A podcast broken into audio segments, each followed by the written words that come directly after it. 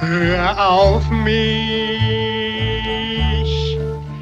glaube mir, Augen zu, vertraue mir. Herzlich willkommen bei Radio München. Immer wieder hallt die Ansprache aus März 2020 von Ursula von der Leyen nach. Vertrauen Sie den Gesundheitsbehörden, vertrauen Sie der Weltgesundheitsorganisation, vertrauen Sie dem gesunden Menschenverstand, vertrauen Sie journalistischer Sorgfalt in den Qualitätsmedien. Schlafe sanft, süß und fein, will ein Schutz, Engel sein. Und wie geht es weiter im Dschungelbuch? Sink nur in tiefen Schlummer, schwebe dahin im Traum, langsam erhebt sich Vergessen, doch das spürst du kaum. Wem wollen wir also vertrauen, wenn es um den Fortgang unserer Geschichte geht? Wohin führt uns die transhumanistische Idee, die peu à peu über digitale Abhängigkeiten eingeführt wird? Darüber machen sich diverse Wildnispädagogen Gedanken. Das transhumanistische Narrativ müsse sich nicht erfüllen, wenn wir uns an unsere Wurzeln erinnerten, meinen sie. Es sind Bastian Barucker, Gerald Ehegartner und Dado Jade, die sich fragen, wie der zivilisierte Homo sapiens aus der Situation wieder herauskommt, in die er sich gebracht hat. Die Autorin Kerstin Chavon hat ihr Gespräch im Text Die Wildnis ruft gebündelt. Sabrina Khalil hat ihn gelesen. Citius Altius Fortius. Schneller, höher, stärker. Wie kaum ein anderer Sinnspruch fasst das offizielle Motto der Olympischen Spiele das Streben der aktuellen Zeit zusammen. Wir wollen ganz hoch hinaus. Auf der höchsten Stufe des Siegertreppchens wollen wir stehen, die Krönung der Schöpfung. Macht euch die Erde untertan. So steht es geschrieben. So haben wir die Legitimation erhalten, überall unsere Finger mit ins Spiel zu bringen. Nichts ist uns gut genug, alles wollen wir besser machen. Lange sind die Zeiten vorbei, in denen wir in andächtigem Staunen verharrten, Zeiten, in denen wir mit den Naturgeistern sprachen und in den Sternen lasen. Primitive waren wir, so wird erzählt, die es nicht besser wussten und keine Maschinen hatten, die die Arbeit an ihrer Stelle verrichteten, keine Waffen, mit denen sie die ganze Erde vernichten konnten.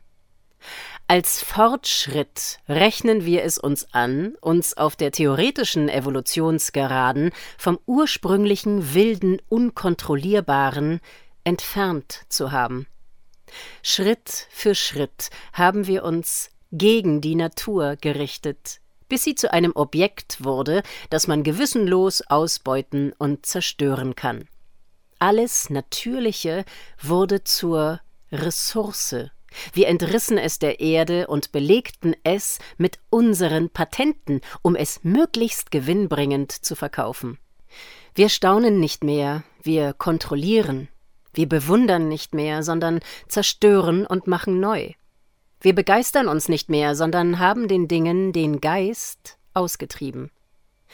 So ist das Natürliche zunehmend von der Technik verdrängt worden. Wie ein Krake ist sie in alle unsere Lebensbereiche eingedrungen und macht uns heute selbst zu Objekten, die fast nicht mehr dazu in der Lage sind, eigenständig zu handeln. Kaum noch jemand weiß, wie man in der Wildnis ein Feuer entfacht. Stattdessen feuern wir auf alles, von dem man uns sagt, es sei gefährlich, antidemokratisch oder politisch unkorrekt. Beinahe nicht mehr imstande, uns selbst zu versorgen, lassen wir uns von allen Seiten bedienen und digital durch unser Leben führen. Ohne Elektrizität, ohne unser Smartphone und ohne Apps sind wir aufgeschmissen, wir können nichts mehr, nicht einmal mehr die Manipulation erkennen, der wir uns ausgesetzt haben. Niemals zuvor in der bekannten Geschichte der Menschheit waren wir global so abhängig, so beeinflussbar, so versklavt, Wie ferngesteuert werden wir von denen gelenkt, die die Technologie zu einem Gott gemacht haben, der jedes Samenkorn kontrolliert. Vor allem seitdem wir erkannten, dass wir nicht der Mittelpunkt des Universums sind, drücken wir der Welt unseren Stempel auf. Heute mündet das Streben des Humanismus nach besseren Existenzformen im Transhumanismus und seiner Verpflichtung zu einem Fortschritt, der, so die Bedeutung des Begriffs, das Menschliche letztlich überwindet.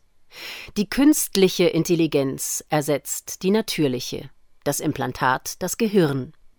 Die Biologie, die Logik des Lebendigen, wird per Robotik, Nanotechnologie und genetischem Modifizieren so gesteuert, dass es sich ein paar wenige leisten können, das ultimative Ziel der Menschheit zu erreichen Unsterblichkeit.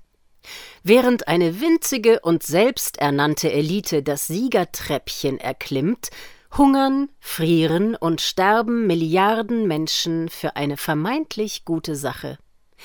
Der Appell an unsere besten Absichten und eine Mischung aus Propaganda, Marketing und Zwang reichen für die Massen selbstentfremdeter und entwurzelter Individuen aus, sich freiwillig dem megatechnischen Pharao zu opfern. Diesem Mainstream gegenüber stehen Bewegungen, die die Natur mit ihren Zyklen und Rhythmen in den Mittelpunkt stellen. Ihnen geht es darum, zurück zu den Wurzeln zu finden, nicht zurück in die Höhlen. Sie streben nach der Erinnerung an das Ursprüngliche, an die alten Weisheiten, die im Laufe der Jahrtausende zu Wissen und schließlich zu Informationen geworden sind. Einen ganz konkreten Ansatz bietet hier die Wildnispädagogik, die auf Lernerfahrungen basiert, die unmittelbar in der Realität der Natur stattfinden. Während es beim Transhumanismus um das Verschmelzen von Mensch und Maschine geht, liegt der Wildnispädagogik der Wunsch zugrunde, sich erneut mit der Natur zu verbinden. So kann uns bewusst werden, dass wir nicht nur ein Teil der Natur sind, wir sind Natur. Wir sind Erde, Wasser, Feuer, Luft. Wir sind der Baum, an den wir uns lehnen, der Vogel, der sein Nest baut, die Wolke, die über unsere Köpfe zieht. In einem gemeinsamen Gespräch stellen sich die drei Wildnispädagogen Bastian Barucker, Gerald Ehegartner und Dado Jade die Frage, wie der zivilisierte Homo sapiens aus der Situation herauskommen kann, in die er sich gebracht hat. Denn letztlich haben wir das Gegenteil dessen erreicht, was wir eigentlich wollen. Indem wir das Wilde, Unkontrollierbare zu überwinden versuchten, haben wir uns schließlich selbst an die Leine gelegt. Doch die Sehnsucht nach einer Art verlorenem Paradies ist noch da. Wir alle tragen die Erinnerung daran mehr oder weniger lebendig in uns. Die Erinnerung ist es, die uns heute in ein neues Paradies führen kann. Die Wildnispädagogik bietet an, eine Pause zu machen und in den Wald zu gehen. Hier, im Herzen der Mutter Natur, können wir uns aus dem aktuell sich abspielenden Narrativ lösen und uns für eine neue Erzählung öffnen. In dieser Erzählung geht es nicht darum, die Technik zu verdammen, sondern sie wieder zu dem zu machen, was sie eigentlich ist, ein Hilfswerkzeug des Menschen. Unser Fehler war es, das Werkzeug zum Meister zu machen und uns von ihm aus dem Labor kehren zu lassen. Mit der Rückverbindung an die Natur erkennen wir, dass der ausschließlich technisch orientierte Fortschritt in Wirklichkeit ein Rückschritt war. An uns ist es nun dorthin zurückzukehren, wo wir die alten Weisheiten verloren haben.